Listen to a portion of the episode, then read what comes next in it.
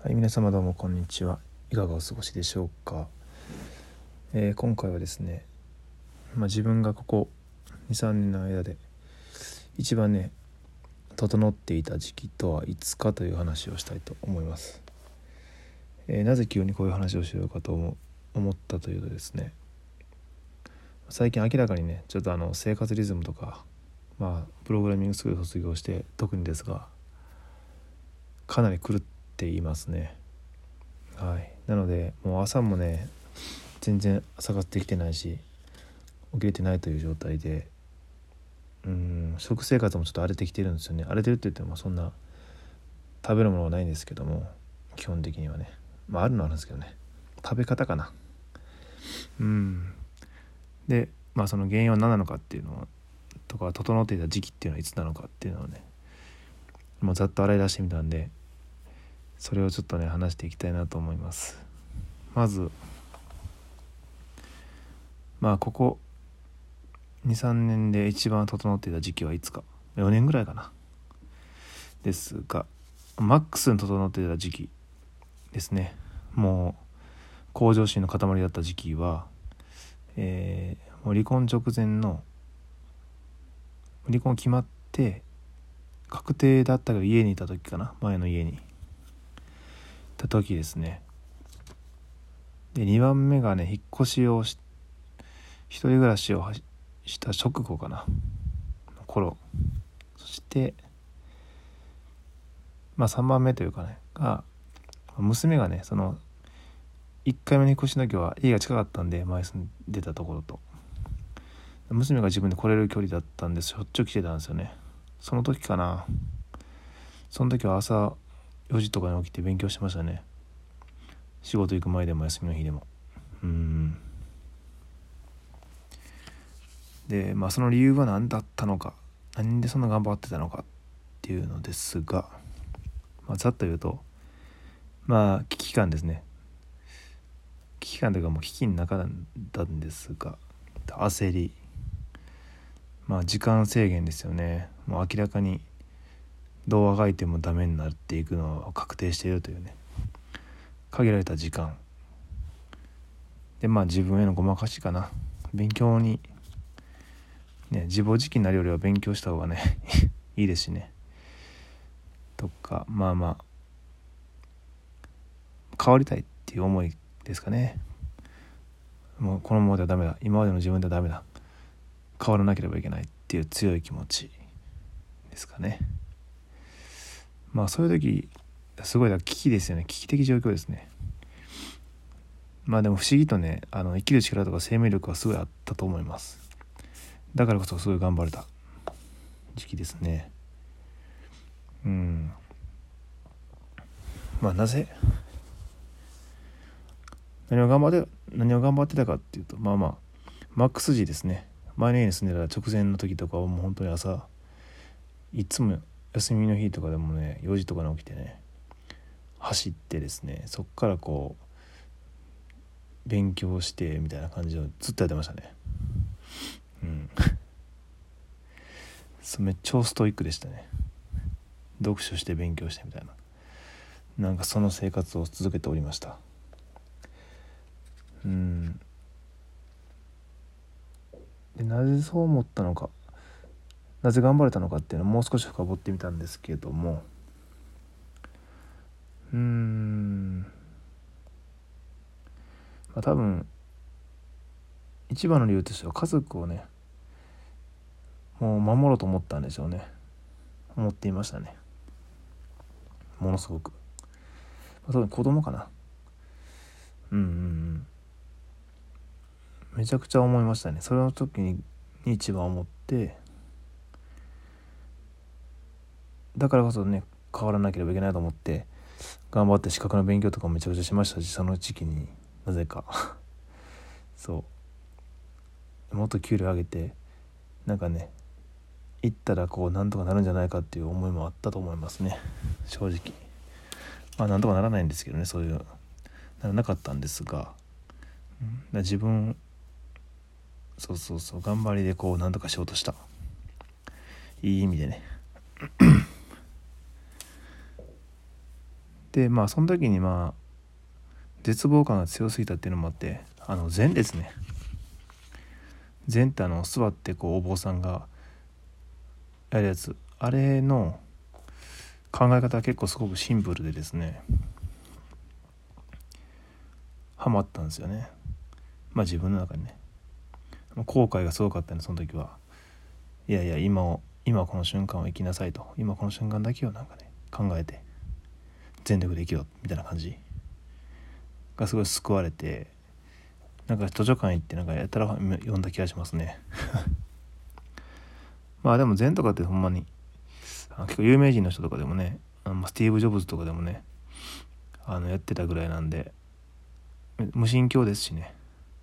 変な宗教とかで全然ないんですけど本当自分自身を見つめ直すっていうすごいいいんですよね。まあそのその時はそれがすごいハマってて、うん、シンプルで。だからこそ今の貴重な時間限られた時間とか瞬間瞬間をね大切にしようということで多分頑張れたんだと思いますね。その勉強にしろ朝活ですかね。その毎朝早く来て仕事前に1時間勉強したりとかしてましたけど、うん、もう先がないっていうね危機感ですかねうん。今ここを大切にしようっていうのを真剣に思ってたからですね。じゃあなんで今はだらけてきてしまっているのかと。いうことなんですよね。一人になって。無職なんですけどね。今頑張るよって話なんですけどなぜだらけてるのか。うーん。こんもちょっと深掘ってみたんですけど自分で。なぜか。もう答えが出ました今日は。それはですねあの直接的に守るものがなくなってしまったからですね。うん。そうなんですよ。初め家にギリギリいた頃はあのもともと持ち家かな。めちゃくちゃ頑張れたっていうのは、まあ、子供2人長男長男長女かな2人いるんですけどそれがまあほんとすぐね同じ空間にいたっていうのとでその同じ空間に入れることの時間かけられてたってこと。ですよね。だからこそその瞬間を必死で生きなければいけない。ということでめっちゃ頑張れた。し楽しい時間を過ごせました。で一人暮らしの初めの頃はまああの怖すぎてですね。寂しすぎて こんな寂しいと思ってこんな辛いと思って、まあ、その寂しさが紛らわすためにもね必死で勉強とかそのポジティブなことに気持ちを向けました。はい、まあ、その時もだからガンガン走ったりしてましたね毎日。その時はブログかな。ブログとか自分で初めて新しいことをどんどんどんどん挑戦してた時期ですね。うん資格も取ったしそんな感じでしたね。まあその後プログラミングね独学で始めたんですけどそれを頑張れたのはまあ一人暮らし始めてしばらくしてから娘がねしょっちゅうこう来るようになったんですよ家に。だからかなと思ってますね。うん。その時は本当バカみたいにいろいろ約束しました。世界一周旅行まあ先行くから2週目連れて行くわとか の、まあ、スキューバダイビング一緒に行こうぜとか富士山ね。登った後やったかな確か。一人で。とかもうガンガンそのプログラミングでねどこでも働けるフリーランスにななってめちゃくちゃ稼いでみたいな。一緒に行くぞ一緒に行くぞって言ってこうやっぱ誰かのためにねっていうのが多分一番の原動力ですね。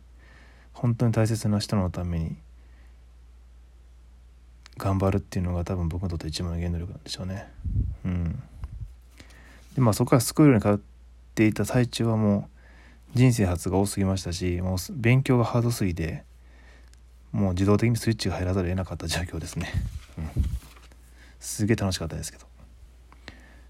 で今はもう中だるみしてるっていうのはもう慣れきってしまってますねこの無職の状態に。毎日同じルーティンですし。うんでまあ子供と会う機会も激減して1ヶ月とか1ヶ月半に1回2ヶ月に1回とかなってるし守るものとかを誰かのためにしてるっていう感覚が薄まってるんですよねだいぶ。かつ無職でもなんとなく生きれるっていうことを、体感しちゃってるしうんで就活開始してもね思い描いていたようにすぐに就職ができるわけでもなくかなり厳しい状況にあるのも確かですし そういう壁にぶち当たってるか。というね。うん。で別に他にね仕事はいくらでもあるっていうのも求人の探す中で見つかったしなんか良くないですよね。自分だけの範囲になってきてしまってるから、まあ、どうしたらいいのかっていうのですがまあこうだらだらのルーティンを強制的に変えるしかないですね。うんまずはな何からしようかなって思ってて。もう一番はねやっぱ早起きですね。前回チャレンジして失敗しましたけど 知らん間に。やっぱ朝活は結構ねいいんですよね。活力がみなぎるし一日が長く感じるし。そっからまずねあの仕事したら朝早起きしなあかんし体を鳴らす意味でもねちょっとやっていこうかなと思います。これまずねラジオトークで喋ってる時間帯っていうのを寝る前にしてしまうとどうしてもね30分とかかっちゃうんで話考えたりとかしてると。これを朝に回そうかなと思ってます。まずは。今回はねもう夜なんですけどちょっとできるとこからねあの習慣を変えていかなければどんどんねあの負の循環に入ってしまうのでということでそれではまた。